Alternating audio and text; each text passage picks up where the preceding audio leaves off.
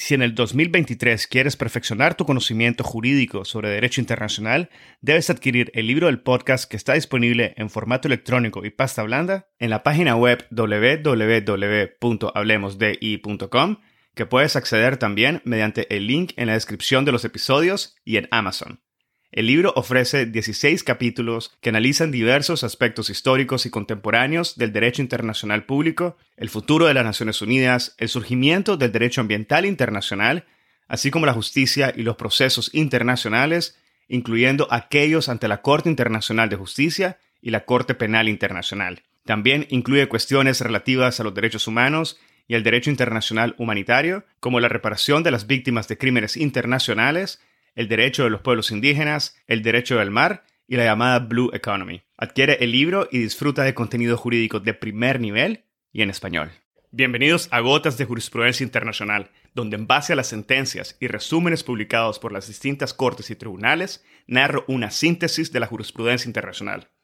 En cada episodio me acompañarán por un viaje en el tiempo, donde conoceremos juntos las partes involucradas en procesos internacionales, la base jurisdiccional el fondo y la naturaleza de cada conflicto, entre otros aspectos que te invitarán a indagar aún más el derecho internacional.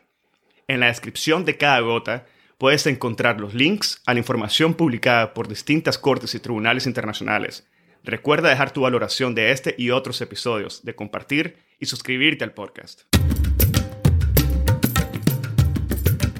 La gota del día de hoy se refiere a la opinión consultiva sobre las consecuencias jurídicas de la construcción de un muro en el territorio palestino ocupado, la cual fue solicitada por la Asamblea General de las Naciones Unidas y emitida por la Corte Internacional de Justicia el 9 de julio del 2004. El 10 de diciembre del 2003, el secretario general de las Naciones Unidas comunicó oficialmente a la Corte la decisión adoptada por la Asamblea General en su resolución ES 1014 para que emitiera una opinión consultiva sobre la siguiente pregunta, y cito,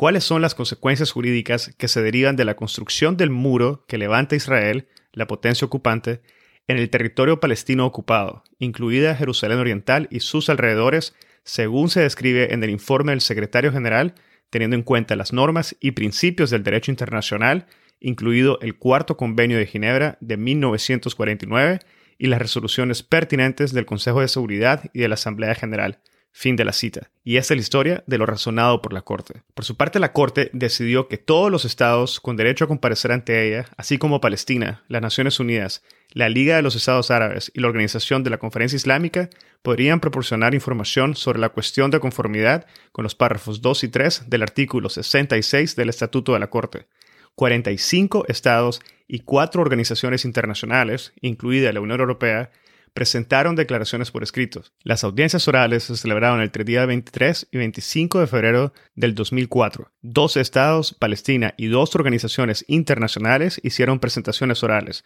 y la Corte finalmente emitió su opinión consultiva el 9 de julio del 2004. Pero antes de indicar en detalle cuál fue la opinión de la Corte, es importante hacer un repaso sobre el proceso mismo. La Corte comenzó por concluir que la Asamblea General que había solicitado la opinión consultiva estaba autorizada a hacerlo de conformidad con el párrafo 1 del artículo 96 de la Carta de Naciones Unidas y concluyó que la pregunta que se le planteaba era de competencia de la Asamblea de conformidad con los artículos 10, párrafo 2 y 11 de la misma Carta. Además, la Corte concluyó que al solicitar una opinión de la Corte, la Asamblea General no se había excedido en su competencia, según lo califica el artículo 12, párrafo 1 de la Carta, que establece que mientras el Consejo de Seguridad ejerza sus funciones con respecto a cualquier controversia o situación, la Asamblea no debe hacer ninguna recomendación al respecto a menos que el Consejo de Seguridad así lo solicite.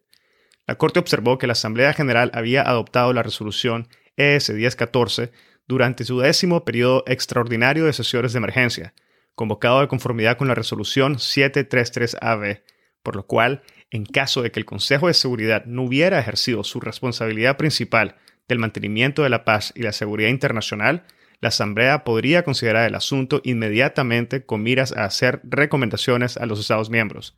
Rechazó así una serie de objeciones de procedimiento. La Corte consideró que las condiciones establecidas por esa resolución se habían cumplido cuando se convocó el décimo periodo extraordinario de sesiones de emergencia y, en particular, cuando la Asamblea General decidió solicitar la opinión, ya que el Consejo de Seguridad no había podido aprobar una resolución sobre la construcción del muro como resultado del voto negativo de uno de los miembros permanentes del Consejo. La Corte rechazó el argumento también de que no se podía emitir una opinión en el presente caso por considerar que la cuestión planteada no era de carácter jurídico o que contenía un carácter abstracto o de naturaleza política. Una vez establecida su competencia, la Corte consideró la conveniencia de emitir la opinión solicitada. Recordó que la falta de consentimiento de un Estado a su jurisdicción contenciosa no incidía en su jurisdicción consultiva, y que la opinión en el presente caso no tendría el efecto de eludir el principio de consentimiento a la solución judicial, ya que el asunto de la solicitud se ubicaba en un marco de referencia mucho más amplio que el de la disputa bilateral entre Israel y Palestina,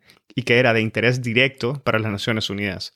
La Corte tampoco aceptó el argumento de que debería negarse a emitir la opinión solicitada porque su opinión podría obstaculizar una solución política y negociada del conflicto, y además consideró que tenía ante sí suficiente información y pruebas que le permitían dar su opinión. La Corte destacó que incumbía a la Asamblea General evaluar la utilidad de la opinión y concluyó que no existía ninguna razón de peso que le impidiera emitir la opinión solicitada. Pasando a la cuestión de la legalidad en virtud del derecho internacional de la construcción del muro por Israel en el territorio palestino ocupado, la Corte primero determinó las reglas y principios del derecho internacional pertinentes a la cuestión planteada por la Asamblea General. La Corte remarcó los principios constitucionarios establecidos en el artículo 2, párrafo 4 de la Carta de Naciones Unidas, la resolución 2625 de la Asamblea General, que prohíben la amenaza o el uso de la fuerza y enfatiza la ilegalidad de cualquier adquisición territorial por tales medios, y el principio de la libre determinación de los pueblos, consagrado en la Carta y reafirmado en la resolución 2625. En relación con el derecho internacional humanitario, la Corte se refirió luego a las disposiciones del Reglamento de la Haya de 1907, que consideró que se habían convertido en parte del derecho constitucionario, así como el Cuarto Convenio de Ginebra de 1949, al considerar que eran aplicables en los territorios palestinos que antes del conflicto armado de 1967 se encontraban al este de la línea de la demarcación del armisticio de 1949 y que fueron ocupados por Israel durante ese conflicto. Asimismo, la Corte estableció que ciertos instrumentos de derechos humanos como el Pacto Internacional de Derechos Civiles y Políticos, Pacto Internacional de Derechos Económicos, Sociales y Culturales y Convención de las Naciones Unidas sobre los Derechos del Niño eran aplicables en el territorio palestino ocupado. Luego la Corte trató de determinar si la construcción del muro había violado las reglas y principios antes mencionados, observando que la ruta del muro abarcaba alrededor del 80% de los colonos que vivían en el territorio palestino ocupado la Corte, citando declaraciones del Consejo de Seguridad a este respecto en relación con el Cuarto Convenio de Ginebra, recordó que los asentamientos se habían establecido en violación del derecho internacional.